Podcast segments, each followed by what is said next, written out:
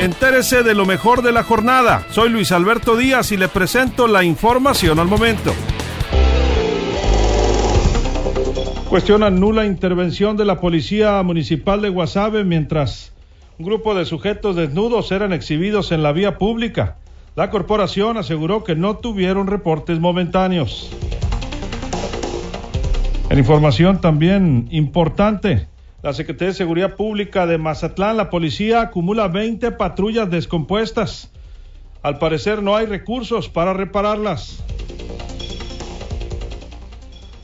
Tendremos información también de la sesión de Cabildo que se realizará este viernes para nombrar alcalde provisional en Salvador Alvarado y solicitar al Congreso de Sinaloa de la situación tras la muerte del presidente municipal por COVID-19, Carlos Mario Ortiz Sánchez. El día de hoy se llevan a cabo los funerales. El Congreso del Estado abrió los trabajos de este jueves con un homenaje al fallecido presidente municipal, quien perdiera la vida víctima, víctima del coronavirus. Diputados de diferentes bancadas hablaron sobre su trabajo y su persona.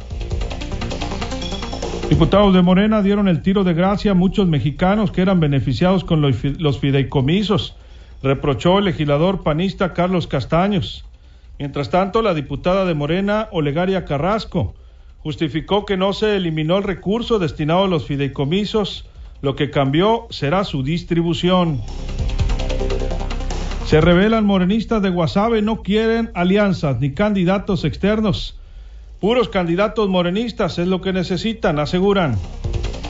En Ahome, quien se dice excluido por el PAN es Miguel Ángel Camacho, ex candidato a la presidencia municipal. Arrancan, atención con esto, DIF y Cepica en Sinaloa, el plan alimentario emergente. Le diremos de qué se trata. Más información en línea directa portal.com.